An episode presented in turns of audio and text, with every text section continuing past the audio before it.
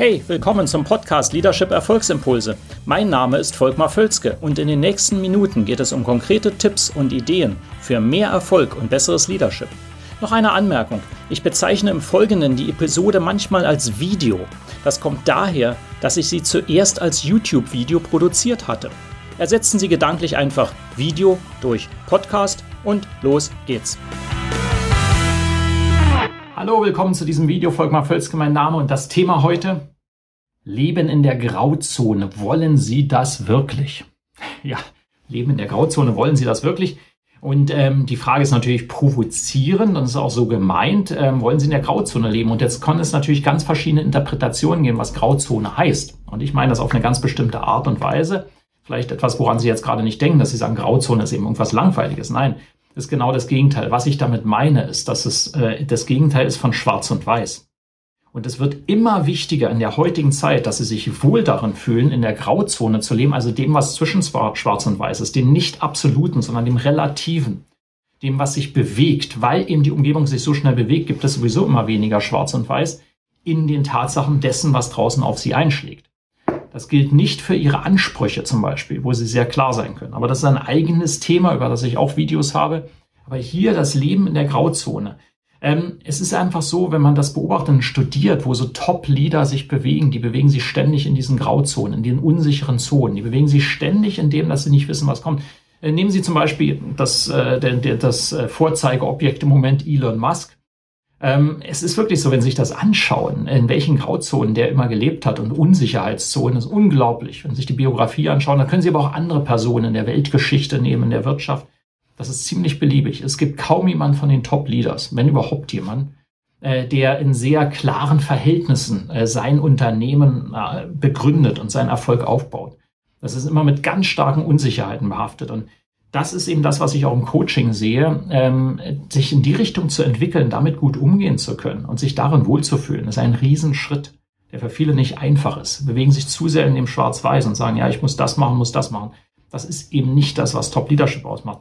Und ich will Ihnen drei Übungen mal an die Hand geben, hier Übungen oder Tipps, was Sie tun können, um dieses äh, Umgehen, das komfortable Umgehen mit Unsicherheit zu trainieren. Äh, Nummer eins ist die innere Ruhe zu trainieren. Das ist wirklich so, wenn äh, die Dinge auf Sie einschlagen, das passiert äh, je nachdem, wo Sie arbeiten, in Minuten, im Stunden, im Tages, mindestens im Wochenrhythmus, ähm, die innere Ruhe zu bewahren und zu sagen, ich weiß, dass das gut wird. Ich werde das meistern können. Ich kann das. Da kann man Meditation zu verwenden. Da hilft sehr ein Austausch mit einem Sparingspartner Coach bei der Geschichte oder mit anderen Leuten, denen Sie Vertrauen haben, dass Sie einfach dieses Durchatmen haben, was Sie jetzt auch spüren, wenn ich das sage. Das ist so dieses, die Welt ist chaotisch. Ich schaffe das. Ich bin in mir gesetzt. Ich kann das. Und es kann so oder so kommen. Ich weiß es jetzt noch nicht, aber das wird gut kommen. Also diese innere Ruhe, die ist extrem wichtig, die zu haben und zu behalten. Und das kann man trainieren, das ist das Gute. Die hat man nicht oder hat man, sondern die trainiert man. Ja, da kann man drauf hinarbeiten. Nummer zwei, äh, eher ein taktisches Thema, immer mehr in Szenarien denken als in klaren Plänen. Also Pläne wird es immer brauchen, aber Szenarien meint, was ist denn, wenn es so geht oder ein wenig so oder vielleicht in die Richtung dazwischen? Ja, wie können wir es noch machen? Welches Szenario gäbe es noch als A oder B auf den beiden Extremseiten, sondern irgendwas dazwischen? Was wäre das Szenario? Ja, das ist auch eine Denkart, die man trainieren kann eher so in so, so Trajectories zu denken, ne, wenn man sagen, so in den Richtungen. Äh, ich als Unternehmer kenne das natürlich laufend. Ja, es gibt selten dieses, dass ich sage, hey, wenn ich das so mache, dann wird das bei rauskommen. Das ist meistens so, dass man sagt, okay, hier gibt es ein Szenario, da geht es in die Richtung. Oh, das kommt jetzt doch etwas anders. Wie kann ich das jetzt wieder umdrehen, dass es in die Richtung geht? Äh, ständig so. Ja, und äh, das ist etwas, was man trainieren kann, weiß ich eben selber, weil ich ja selber eher aus der passiveren Ecke komme, also selber ja in Unternehmen gearbeitet habe. Und als Unternehmer muss man das extrem lernen, also dieses Thema in so, in so Szenarien zu denken.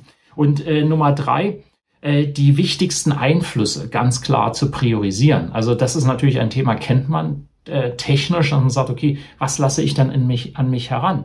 Und da Nein zu sagen oder sich äh, das abzugrenzen von bestimmten Einflüssen, wo ich sage, die helfen mir nicht, ist ein ganz wichtiges Thema. Das gilt Personen, das sind Umgebungen, also vor allem aber Personen und äh, Informationen, die an sie herankommen. Welche sind entscheidend dafür, dass sie Erfolg haben in Unsicherheit und welche sind es eher nicht? Welche bestärken sie eher in der Unsicherheit, anstatt zu sagen, okay, die helfen mir zu reflektieren und daraufhin Entscheidungen zu treffen. Also ganz wichtige Themen in der heutigen Zeit. Das hat aber diese drei Punkte haben einen extremen Einfluss. Also nochmals innere Ruhe trainieren, in Szenarien denken statt nur in Plänen und äh, wichtige Einflüsse priorisieren. Das sind drei ganz wichtige Themen, mit denen Sie das besser in den Griff bekommen. Ich hoffe, das hilft, das macht für Sie Sinn. Können wir sehr gerne drüber sprechen. In dem Fall melden Sie sich ganz einfach bei mir. Und ansonsten liken Sie das Video sehr gerne, leiten Sie es auch gerne weiter und kommentieren Sie. Das gilt wie immer. Und ich freue mich ansonsten auf äh, das nächste Gespräch und auf das nächste Video. Bis dann. Hat Ihnen diese Episode gefallen? Dann vergessen Sie nicht, den Podcast zu abonnieren und teilen Sie ihn auch gerne mit anderen, sodass mehr Leute davon profitieren können. Also, bis zum nächsten Mal.